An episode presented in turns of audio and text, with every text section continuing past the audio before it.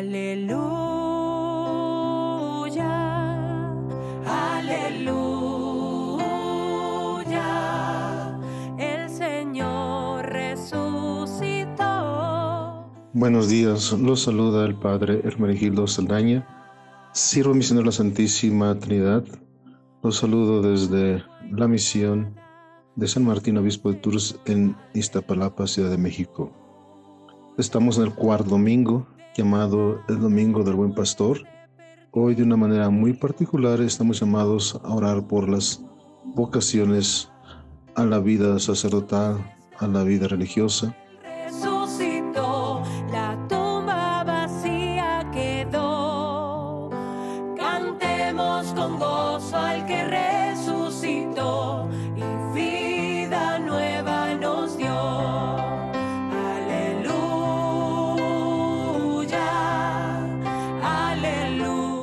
En el Evangelio según San Juan capítulo 10 versículos del 1 al 10.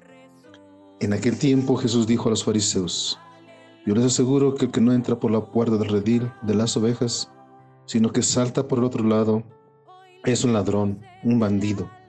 Pero el que entra por la puerta, ese es el pastor de las ovejas. A ese le abre el que cuida la puerta, y las ovejas reconocen su voz. Él llama a cada una por su nombre y las conduce afuera. Y cuando ha sacado a todas sus ovejas, camina delante de ellas, y ellas lo siguen, porque conocen su voz. Pero a un extraño no lo seguirán, sino que huirán de él, porque no conocen la voz de los extraños. Jesús les puso esta comparación, pero ellos no entendieron lo que les quería decir. Por eso añadió, les aseguro que yo soy la puerta de las ovejas. Todos los que han venido antes que yo son ladrones y bandidos, pero mis ovejas no los han escuchado.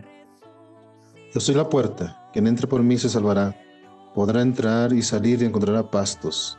El ladrón solo viene a robar, a matar y a destruir. Yo he venido para que tengan vida y la tengan en abundancia. Palabra del Señor.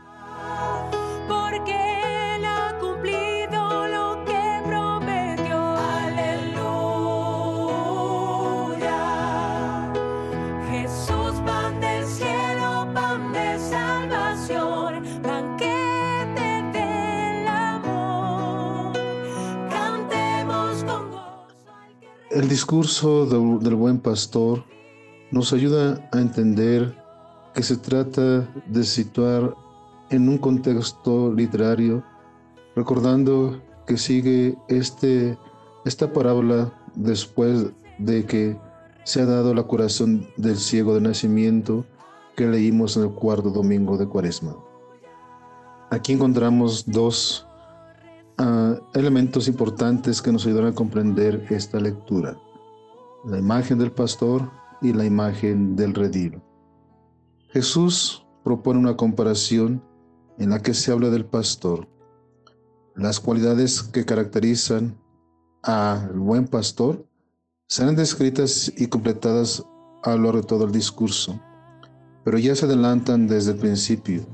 Se dice de él que siempre entra por la puerta en el redil de las ovejas y que una vez dentro llama a las suyas por su nombre y se pone delante de ellas. nuestra Pascua y Estas que conocen su voz, la escuchan y la siguen. Son expresiones que hablan de una relación personal, de intimidad y confianza absolutamente única entre Jesús y sus discípulos. Pero también nos encontramos con la otra cara de la moneda, donde hay ladrones, salteadores y extraños. Y tal vez se esté refiriendo a los fariseos, donde Jesús se enfrenta con ellos a partir de cuando ha curado al ciego. Algunos autores señalan que el redil simboliza aquí a Israel y que si el pastor saca fuera de él a sus ovejas es para librarlas de los abusos de quienes solo las buscan para robar, matar y destruir. Jesús cuida del rebaño y cuida de la iglesia, es decir, cuida de todos nosotros. Todos tenemos un rol de ser pastores. Párroco, los sacerdotes, los religiosos, religiosas, los laicos comprometidos, Pero aún todas las familias, los padres también son pastores. El padre, la madre, son pastores porque tienen un rebaño a su cuidado, un rebaño que, que es parte de la iglesia. En el Antiguo Testamento, el título de pastor se aplica ante todo a Dios para evocar la solicitud y el cuidado de Yahvé que acompaña y guía a su pueblo a lo largo de la historia. Así que por lo tanto, son llamados con este nombre de pastores los reyes y dirigentes políticos y religiosos a quienes el Señor pone delante de su pueblo, para que lo conduzcan y gobiernen según su voluntad. Jesús se identifica dos veces con la puerta, y la puerta es una imagen donde evoca seguridad, donde eh, se da acogida, defensa ante el peligro, posibilidad de entrar y salir de, de quedarse fuera o dentro. Con ella, Jesús se presenta como el paso obligado por el que deben entrar quienes quieran estar a salvo y encontrar todo aquello que necesitan. En cambio, los ladrones y salteadores han preferido ignorar que solo a través de Él escuchando su voz, siguiendo sus pasos, identificándose con, sus con su proyecto, se tiene acceso seguro a la vida. Jesús ha venido para dar vida en plenitud. En este mundo en el que muchos andan como ovejas sin pastor, a merced de la rapiña de tantos ladrones y salteadores, los creyentes tenemos la suerte de seguir a uno que es a la vez pastor y puerta dos imágenes que Jesús se aplica a sí mismo y que nos aseguran que estamos en buenas manos, bien protegidos y acompañados. En este domingo del buen pastor, recordemos que el pastor en el oriente va siempre delante del rebaño y, y lleva un palo.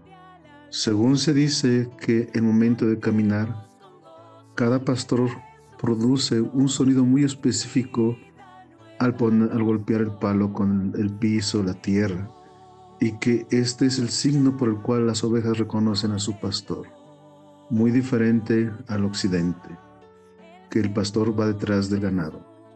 Pues recordando que Jesús ha usado una imagen del campo para proteger a su iglesia, que nosotros busquemos siempre esa protección, esa enseñanza y que tenemos que cruzar por esa puerta, que es Jesús, y que nos va a llamar por nuestro nombre, el nombre que se nos ha dado en el bautismo, por lo cual tenemos que darle gracias a Dios por la vocación del sacerdote, religioso, religiosa, laico consagrado, el matrimonio, la soltería, porque Dios nos sigue protegiendo desde nuestro estilo de vida.